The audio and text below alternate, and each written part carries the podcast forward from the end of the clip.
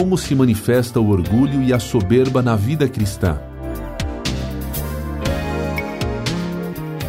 Em vindo a soberba, virá também a afronta, mas com os humildes está a sabedoria.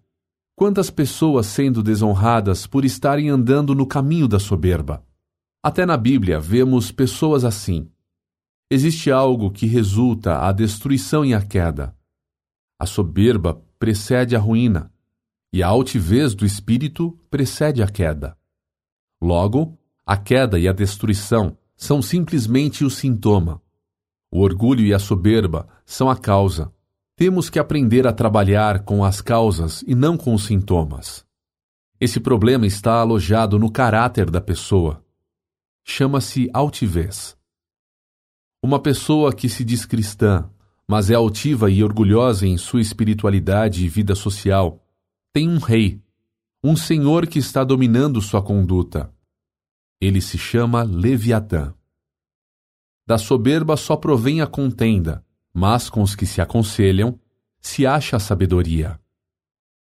Leviatã lidera um ambiente de contendas, onde vemos em alguns círculos familiares, igrejas e até relacionamentos.